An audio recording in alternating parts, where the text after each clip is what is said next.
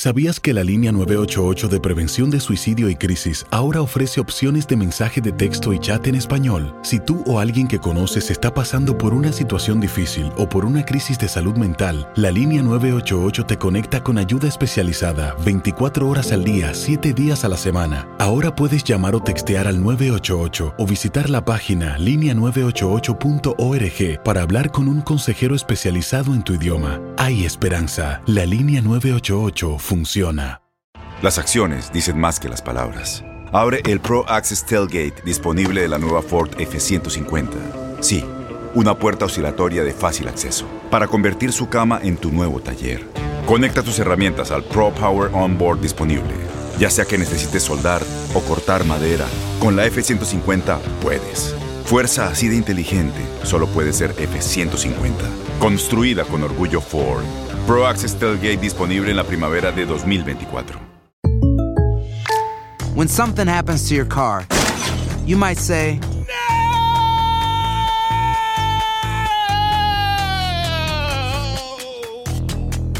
My car. but what you really need to say is something that can actually help. Like a good neighbor, State Farm is there. And just like that, State Farm is there to help you file your claim right on the State Farm mobile app. So just remember, like a good neighbor, State Farm is there. State Farm, Bloomington, Illinois. Boost Mobile tiene una gran oferta para que aproveches tu reembolso de impuestos al máximo y te mantengas conectado. Al cambiarte a Boost, recibe un 50% de descuento en tu primer mes de datos ilimitados. O, con un plan ilimitado de 40 dólares, llévate un Samsung Galaxy A15 5G por $39.99. Obtén los mejores teléfonos en las redes 5G más grandes del país. Con Boost Mobile, cambiarse es fácil. Solo visita boostmobile.com. Boost Mobile, sin miedo al éxito. Para clientes nuevos y solamente en línea, requiere AroPay. 50% de descuento en el primer mes requiere un plan de 25 dólares al mes. Aplican otras restricciones. Visita boostmobile.com para detalles.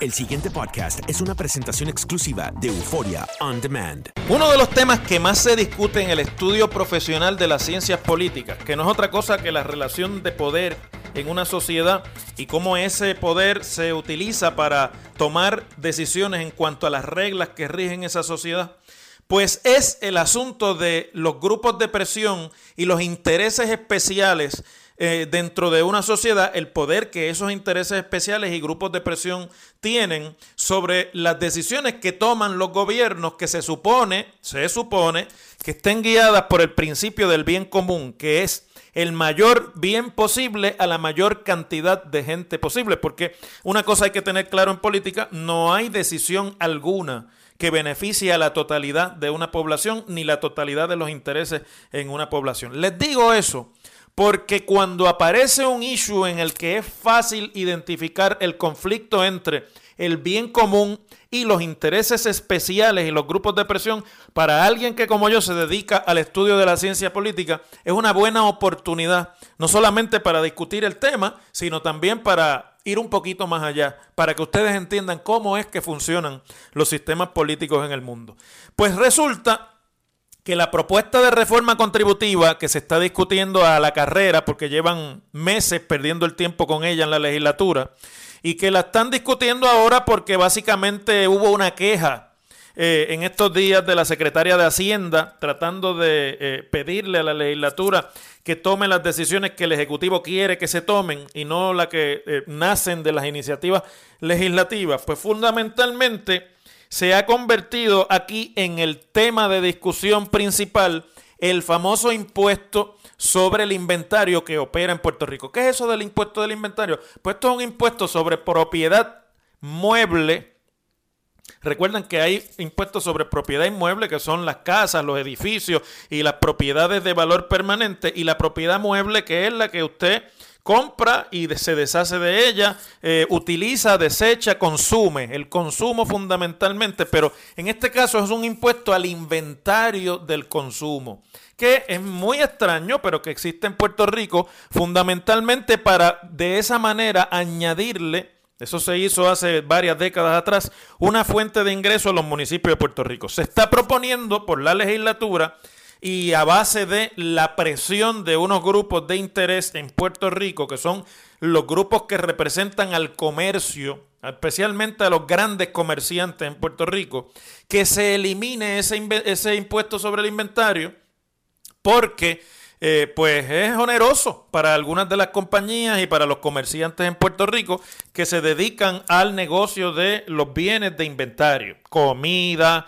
eh, no solamente eso, sino también bienes y utensilios del hogar eh, y ese tipo de cosas, ¿no? Que son de consumo, pero que no son de consumo inmediato, sino que hay que guardarlas porque como se consumen mucho, se depende de que haya disponibilidad de esos bienes cuando va el consumidor a buscarlos. Y por ahí tiene usted las grandes tiendas por departamento, estas megatiendas que hoy día operan, las enormes farmacias de cadena que han ido sustituyendo a las farmacias de la comunidad en Puerto Rico, y, y etcétera, etcétera, ¿no? Usted tiene ahí quiénes son los que están detrás de que se elimine el impuesto al inventario. En el otro lado de la ecuación del impuesto al inventario están los municipios que han visto reducidos sus ingresos de una manera dramática desde que comenzó el problema de la crisis fiscal y de la deuda en Puerto Rico. Por ejemplo, los municipios en los planes fiscales certificados por la Junta han recibido recortes dramáticos propuestos tanto por el gobierno central como por la propia Junta a los subsidios y a el financiamiento que le provenía del gobierno central a base de pues transferencias y ayudas que el gobierno central le prestaba a muchos municipios que en Puerto Rico de otra manera no podrían existir. Y, de la, y otra, otro de los problemas ha sido que el colapso por el problema de deuda excesiva y de mal manejo de los eh, instrumentos de deuda por el Banco Gubernamental de Fomento y la eventual desaparición de esa entidad como agente fiscal y bancario del gobierno de Puerto Rico, pues le ha eh, eh, a los municipios significado que mucho dinero que tenían los municipios dentro de los municipios y que lo tenían allí guardado, digo, perdón, que tenían los municipios en el Banco Gubernamental de Fomento, es que me distraje aquí con un mensaje de texto, ese dinero ya no existe porque el banco lo gastó o lo utilizó mal en deuda y esos depósitos de los municipios han desaparecido, se han esfumado del banco gubernamental. Y los municipios se ven muy comprometidos en su línea de eh, financiamiento y cada vez más dependientes de este tipo de políticas y de impuestos como el impuesto al consumo.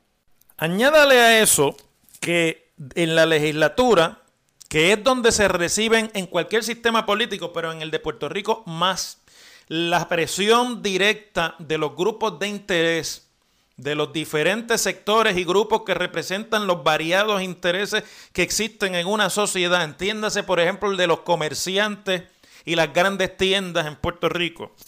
Pues están buscando la manera de eliminar este impuesto del inventario porque les ha aparecido la coyuntura perfecta a los que se oponen al impuesto al inventario para lograr, si no lo logran ahora, no lo van a lograr nunca, para lograr que esto se elimine se ha atado la discusión de si debe existir o no el impuesto al inventario en Puerto Rico con la experiencia del huracán María. Entonces ustedes saben que en el huracán María, luego de que el muelle estuviese cerrado por un par de días, escasearon los productos en Puerto Rico porque el inventario se agotó y los comerciantes dicen que el inventario se agotó. Yo me sospecho que hay mucha exageración aquí, pero tienen un punto válido, aunque creo que lo están utilizando sacándolo de proporción, pero se trata de eso mismo, de ellos buscar su beneficio en la discusión. Ellos alegan que el inventario se agotó rápido porque como tienen que pagar impuestos sobre el inventario, ningún negocio tiene eh, inventarios amplios en Puerto Rico porque mientras más inventario tengan, más tienen que pagar de impuestos. Y de eso es que se trata la discusión en la legislatura, que reciben el impacto de organizaciones como MIDA, de la Organización de Comercio al Detal, que son las megatiendas en Puerto Rico, los Walmart de la vida, y otros. Eh, y además también reciben el impacto, por ejemplo, de la Asociación de Productos y otros que son los negocios que mueven grandes inventarios en Puerto Rico, los que se dedican a la venta de productos de inventario, pues se les ha ocurrido la ideota de sustituir el impuesto del inventario por la, entre comillas, conexión de las eh, famosas máquinas del tragamoneda a un sistema que está por verse cuál es, que le venden todos los años de villas y castillas al Departamento de Hacienda, mediante el cual mágicamente, mediante un programa de computador, usted va a conectar cuanta tragamoneda perdida hay en los casinos clandestinos, en las gasolineras y hasta en los colmados en Puerto Rico y los va a poner a pagar impuestos. Cosa que es irreal, pero así es una de las alternativas que se ha propuesto aquí en, la, en este momento, porque los que están detrás del contrato con Hacienda para este programa, pues aprovechan la oportunidad de plantearse como la solución a todo, ¿no? Y entonces, pues, toda esta es la discusión que se está dando.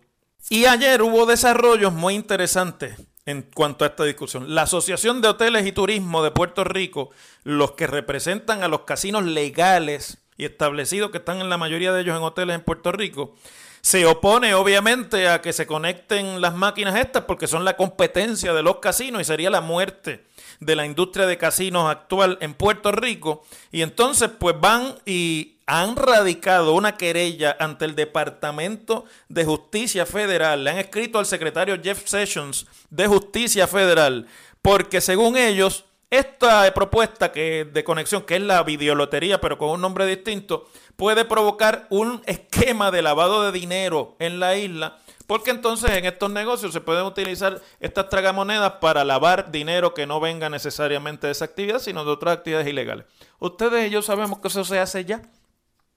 Pero se hace de otra forma, quizás por depósitos bancarios, porque estas máquinas, la inmensa mayoría, no pagan impuestos en Puerto Rico. Ayer también el presidente de la Asociación de Alcaldes, que agrupa a los municipios populares, Rolando Ortiz, alcalde de, de Calley, se, se, mete en el debate porque está en juego la fuente, una de las fuentes principales de ingresos que le quedan a los municipios en Puerto Rico. Y dice que le pide al presidente del Senado, Tomás Rivera Chats, que ha sido frecuentemente un opositor de las iniciativas del Ejecutivo frente a los intereses particulares de los municipios, que intervenga porque según Rolando, Tomás conoce la realidad de los municipios y ha sido consecuente en la búsqueda de soluciones para los municipios en Puerto Rico. Eso dice el alcalde de Calle, que es popular, pero que obviamente dice que aquí pues él puede entender que haya interés de los negocios en eliminar un impuesto que es medio extraño y que no hay duda que tiene alguna incidencia, aunque yo creo que menor en el asunto de por qué Puerto Rico se queda sin inventario después del huracán, eh, pero que él dice, pero a costa de eso no nos pueden dejar a nosotros sin los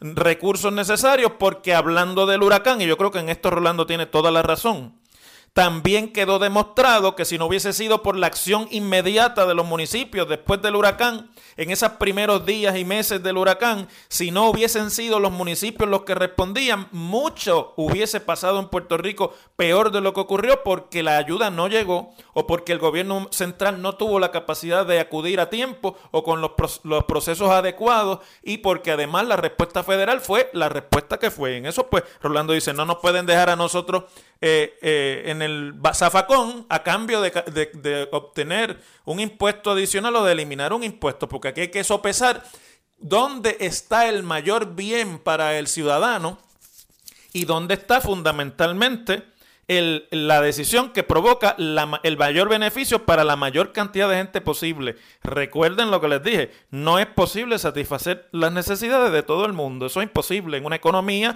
y un gobierno y un sistema político también. Aquí el cuento se complica, y esto lo vamos a tener que seguir discutiendo, porque ante las acciones presupuestarias de la Junta de Supervisión Fiscal, que han advertido al Ejecutivo que el Ejecutivo tiene que cualquier cambio en las tasas contributivas y en las leyes contributivas de Puerto Rico tienen que ser neutrales fiscalmente, lo que en inglés se llama revenue neutral. De eso vamos a hablar en la escuelita para explicarle ese concepto más adelante en el programa.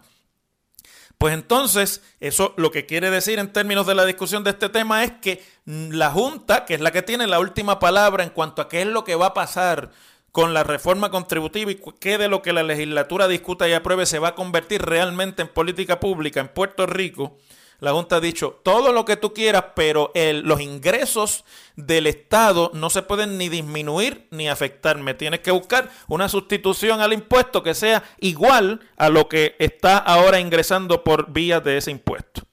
A lo cual el Colegio de Contadores Públicos Autorizados, que está de parte de los grandes comercios y de las grandes cadenas de inventario en Puerto Rico, propone, en vez de lo de la videolotería, otras alternativas como por ejemplo que se auto que se cambien las tasas de contribución sobre la propiedad en Puerto Rico, o sea, que se suba el crimen, por ejemplo, o que se maximice el uso de fondos federales recurrentes en Puerto Rico, que muchos de ellos se pierden por la inefectividad administrativa del gobierno, que se cambie el proceso de pago y contribución de la patente municipal mediante consolidación y que se imponga un arbitrio adicional de autotasación, todas las cuales tienen un efecto también sobre la actividad económica del país y además que son algunas de ellas muy inciertas eh, en términos de generar, de generar los ingresos que, que, podrían sustituir al impuesto este de la propiedad. Nada,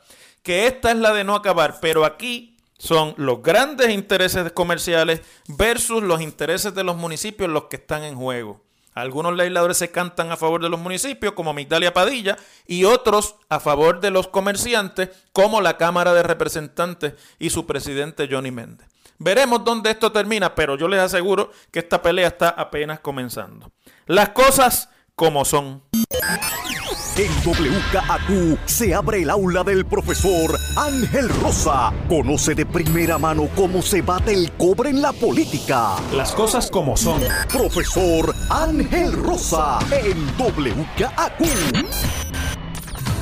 En esta temporada de huracanes, que ya gracias a Dios está pasando lo peor y todavía no tenemos incidentes que lamentar, pero eso sí, ha traído mucha lluvia y muchos sistemas por ahí que han traído sobre todo humedad a la región y lluvia. Tienes que confiar en la compañía que por 40 años ha protegido los techos de Puerto Rico. Probado y comprobado, Danosa ha demostrado que sus productos son los de mayor confiabilidad a la hora de resolver tus problemas de filtraciones. Yo se los digo por experiencia propia porque soy un cliente de Danosa y gracias a Danosa y a su tecnología yo resolví mi problema de filtraciones en mi techo. Protege tu propiedad, inversión y familia. No permitas que esta temporada de huracanes te agarre desprevenido. Prepárate con Danosa y tu propiedad estará protegida. Para consulta, llámanos al 787 785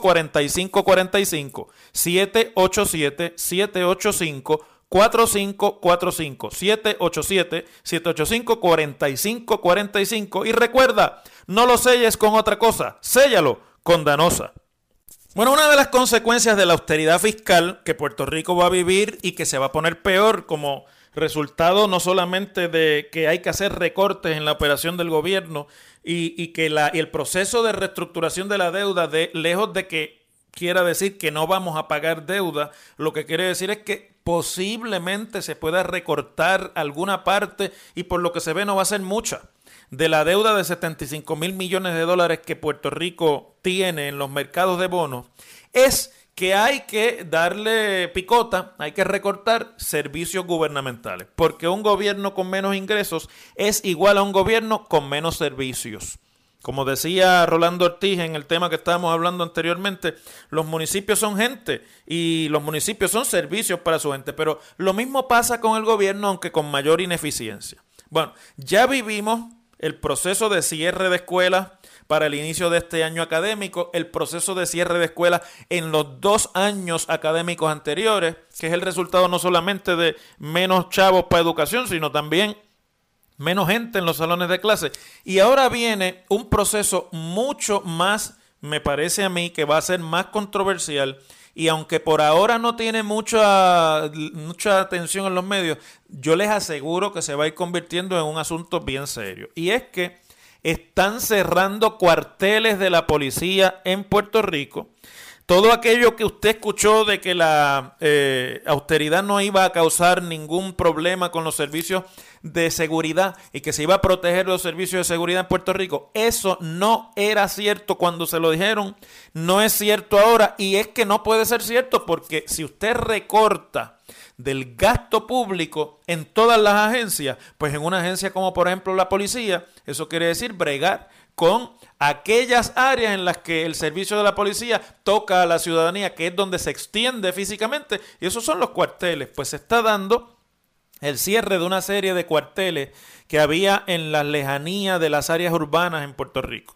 Por ejemplo, conozco uno que está por allá por el barrio eh, Juan eh, no, no es Juan Domingo, el barrio Guaraguao, entre Bayamón y Aguas Buenas, que ya se está hablando de que lo quieren cerrar. Y los vecinos de allí, que se organizaron para conseguir su cuartel, pues ya están empezando a pensar que van a tener que organizarse también. La prensa de hoy trae un artículo en el que el alcalde de Cuamo, Juan Carlos García Padilla, está protestando porque se está cerrando un destacamento de policía en el barrio Ayales de Cuamo y a la protesta del alcalde popular de Cuamo se une uno de los representantes que tiene a Cuamo en su distrito, que es el representante Uroyoan Uroyoan Hernández del PNP, me parece que es el portavoz alterno de la mayoría del PNP en la Cámara.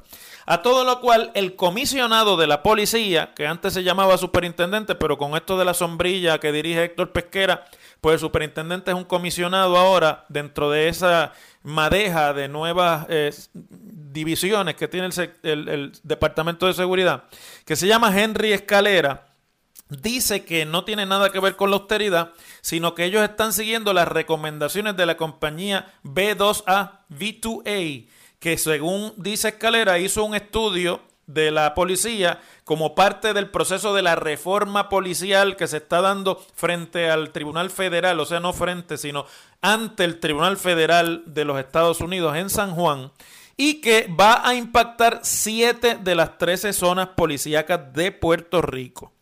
Pero ya sabemos que van a eliminar la unidad montada, que va a tener un efecto sobre los servicios que esa unidad daba, aunque cada vez eran menos, quizás, pero ya están protestando también en otras partes de Puerto Rico por esa misma eh, decisión. Y ya sabemos del cierre de por lo menos los cuarteles que yo le dije, el de Bayamón allá cerca de Guaraguao y el de Cuamo. Pero el problema aquí es que el superintendente Escalera dice que no van a revelar o que no quiere revelar los cuarteles que serán cerrados porque según él y el argumento que tiene, ellos todavía se van a reunir con los alcaldes y con los líderes eh, regionales, los consejos de seguridad vecinal y los comerciantes para determinar qué y cuáles se van a cerrar. Pero en el caso del alcalde de Cuamo y el alcalde de Cabo Rojo, que tienen destacamento de la policía montada, no hubo reunión y ya esa decisión se tomó, según los alcaldes. Y en el caso, se habla también del, del caso del, cuartel de la Rambla en el municipio de Ponce, el cuartel de la calle Villa, pues allí eh, supuestamente, según dice Escalera, la alcaldesa María Mayita Meléndez sí estuvo de acuerdo. Vamos a ver si es verdad que Mayita estuvo de acuerdo con que se cierren esos cuarteles. Obviamente esto trae preocupación en cuanto al tiempo de respuesta y la capacidad que tiene la policía para responder a la ola criminal en lugares que no necesariamente están accesibles o son de fácil acceso para las patrullas, si hay que, por ejemplo, responder a un crimen desde un cuartel que está en la parte urbana, con tanto campo y con tanto monte que hay en Puerto Rico, aunque haya carretera, usted sabe que el tiempo de respuesta, que es fundamental en atacar la incidencia criminal, porque mientras más tiempo se tarde la policía en llegar, más posibilidades tiene ese criminal de salir... Eh, airoso, es decir, de salirse con la suya, en un país donde ya hay un problema de capacidad de solución y de investigación para los, eh, incidentes criminales, pues esto obviamente va a tener un efecto. Yo les contaba como unos familiares eh, o familia de unos familiares míos Estuvieron el otro día expuestos a un escalamiento en su casa y cuando llamaron ningún cuartel pudo responder porque unos decían que no tenían patrulla y otros decían que no tenían policía porque faltaban mucho, etcétera, etcétera. Y cuando usted viene a ver, pues evidentemente aquí hay un asunto de cómo es que los recursos se están repartiendo para atender las realidades en una isla que desgraciadamente está muy desparramada en términos urbanos, eh, en términos, perdón, de población, no urbanos, sino en todo término, y donde pues prácticamente en este país se incentiva que usted viva donde usted le dé la gana. Y por lo tanto los servicios del gobierno tienen que estar lo más cerca posible de donde, de donde vive la gente. En ese sentido, pues yo creo que aquí esto está, esto va a causar aún más ronchas que el cierre de escuelas porque el cierre de escuelas causaba problemas para los padres y para los estudiantes. Y eso, aunque hay muchos padres, hay muchos estudiantes, pero es una población más reducida. Pero el asunto de la seguridad, el asunto de la criminalidad, ese es un asunto que le afecta a todos los puertorriqueños. Sobre todo, sobre todo, si no se va a hacer pública la información de cuáles son los cuarteles que se van a cerrar, que yo creo que eso realmente es imperdonable. Las cosas como son. El pasado podcast fue una presentación exclusiva de Euphoria On Demand. Para escuchar otros episodios de este y otros podcasts, visítanos en euphoriaondemand.com. Boost Mobile tiene una gran oferta para que aproveches tu reembolso de impuestos al máximo y te mantengas conectado. Al cambiarte a Boost, recibe un 50% de descuento en tu primer mes de datos ilimitados. O, con un plan ilimitado de 40 dólares, llévate un Samsung Galaxy A15 5G por $39.99. Obtén los mejores teléfonos en las redes 5G más grandes del país. Con Boost Mobile, cambiarse es fácil. Solo visita boostmobile.com. Boost Mobile, sin miedo al éxito. Para clientes nuevos y solamente en línea, requiere AroPay. 50% de descuento en el primer mes requiere un plan de 25 dólares al mes. Aplican otras restricciones. Visita boostmobile.com para detalles. Este abril te invitamos a nuestra feria virtual Univisión Contigo rumbo a la universidad. Conéctate virtualmente con representantes de colegios y universidades en la costa este, desde Nueva York a Florida. Aprende sobre ayuda financiera, becas y otros recursos para continuar tu educación. Regístrate para asistir y para la oportunidad de ganar una tableta. Te esperamos en Univisión Contigo rumbo a la universidad del 3 al 9 de abril. Regístrate ya en univision.com diagonal universidad. ¿Te preocupas por tu familia? Entonces, ¿por qué darles solo huevos ordinarios cuando pueden disfrutar de lo mejor? Eggland's Best, los únicos huevos con ese delicioso sabor fresco de granja, además de la mejor nutrición, como 6 veces más vitamina D, 10 veces más vitamina E y 25% menos de grasa saturada que los huevos regulares, además de muchos otros nutrientes importantes. Así que, dales los mejores huevos. Eggland's Best, mejor sabor, mejor nutrición, mejores huevos. ¿No te encantaría tener 100 dólares extra en tu bolsillo? Haz que un experto bilingüe de TurboTax declare tus impuestos para el 31 de marzo y obtén 100 dólares de vuelta al instante. Porque no importa cuáles hayan sido tus logros del año pasado, TurboTax hace que cuenten. Obtén 100 dólares de vuelta y tus impuestos con 100% de precisión. Solo con Intuit TurboTax. Debes declarar para el 31 de marzo. Crédito solo aplicable al costo de la presentación federal con TurboTax Full Service. Oferta sujeta a cambios o cancelación en cualquier momento.